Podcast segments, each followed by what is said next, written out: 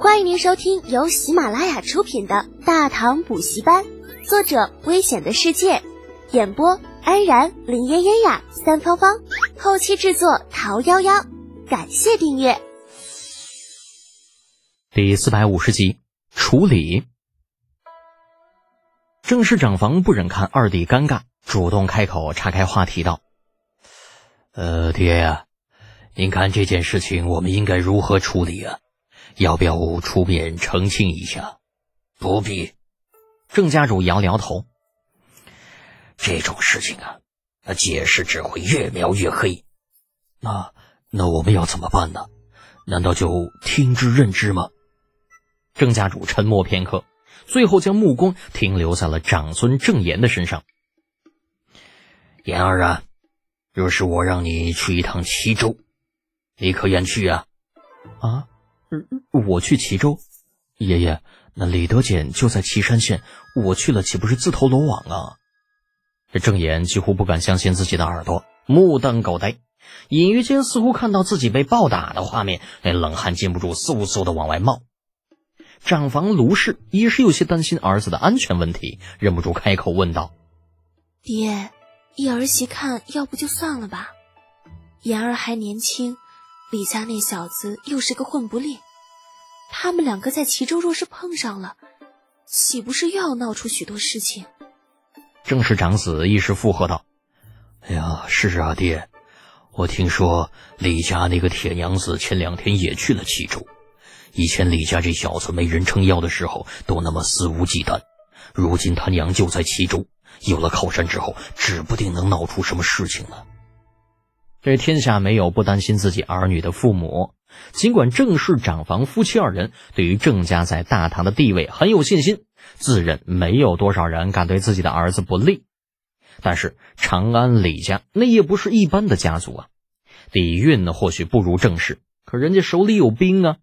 那句老话不是说了吗？秀才遇到兵，有理说不清啊。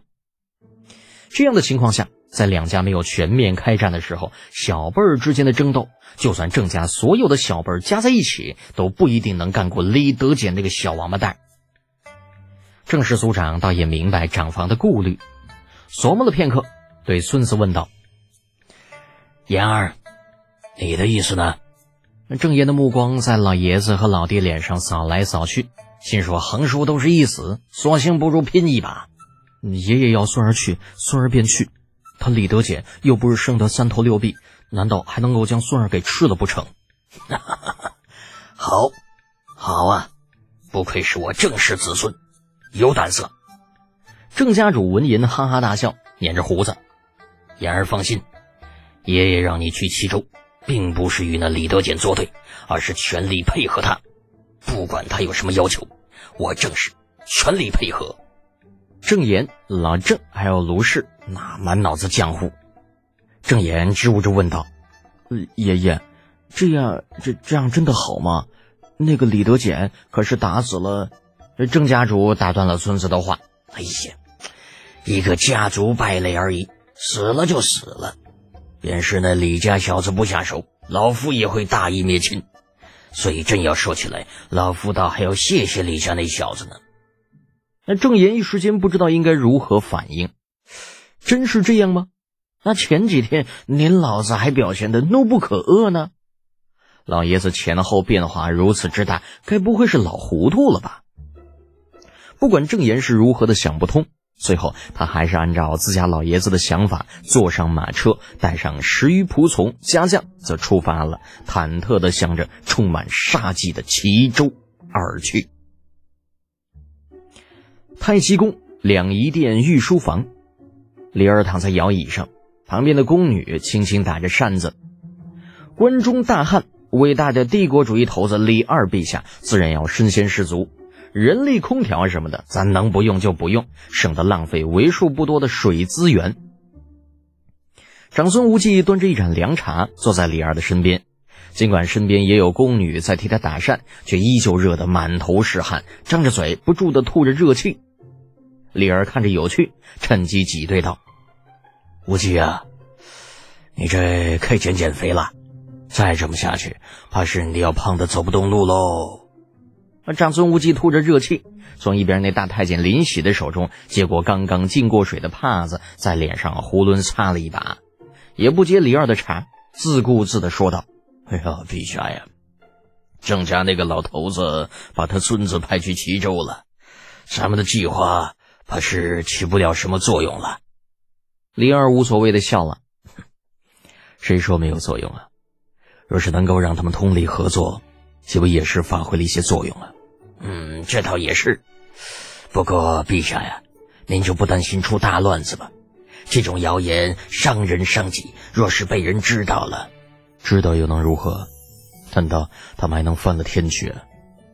李二王八之气一震，很是豪迈道：“朕倒是想要看看他们是如何反的。”那长孙无忌就觉着很没意思。你要这么说的话，那就是胡搅蛮缠了呗。原本是一场斗智斗勇的好戏，结果你这个裁判亲自下场了不说，还要一挑二，你这不是闹呢吗？李儿自是不改，继续摇着。也不要担心那些有的没的，朕散出那些消息，目的就是想要看看这帮人到底能闹出什么幺蛾子。五姓七望，勋贵世家，一个个真以为自己有多了不起了。前些日子，朕甚至还听说。如果某些人愿意，可以让朕的圣旨出不了长安，你听听，啊，这是人的话吗？让朕的圣旨出不了长安，朕倒是想要看看，到底谁有这么大的能量。那长孙无忌眼睛瞪得老大，满脸不可思议。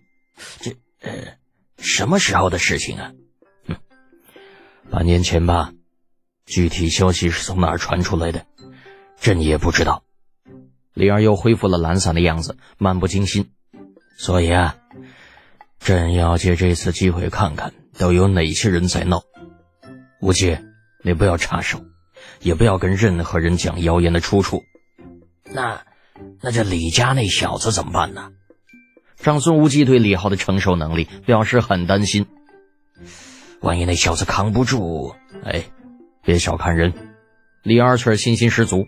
再说了，不还有李靖在呢吗？真不信李靖能眼看着他儿子被万人唾弃。长孙无忌无语的再次擦了一把汗。李家那小子真是太倒霉了，城门失火，殃及池鱼啊！希望那小子不会被烧死吧。只是那些个世家的胆子也太大了一些，竟敢说出如此大逆不道之言。没有他们配合，皇帝的圣旨出不了皇宫。就这话跟公然造反有什么区别啊？是什么让他们膨胀到如此地步呢？身处暴风眼中的李浩却丝毫没有吃鱼的觉悟，每天依旧乐呵呵的，该吃吃，该喝喝。袁天罡看不惯，悄悄的把长安的一些事情告诉了洪福。那原本他是打算让洪福出面劝一劝这个不听话的儿子，毕竟这次的事情闹得有点大。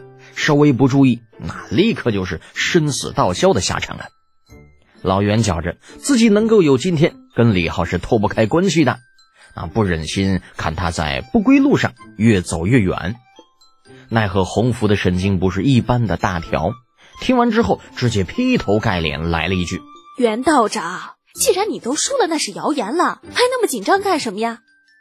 袁天罡这个气呀，扯着胡子道：“哎呀，李夫人。”洪福女侠，贫道知道这是谣言，可别人不知道啊。这万一传到皇帝陛下的耳朵里，你的意思是皇帝陛下不如你啊？我，袁天罡一哆嗦，那惊得差点没把胡子给扯下来，好气哟！我要是再管这破事儿，我这袁字我我我倒过来写我。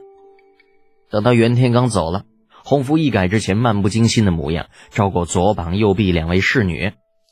你们谁有时间抽空回去一趟，问问家里那个老东西，他这个爹是怎么当的？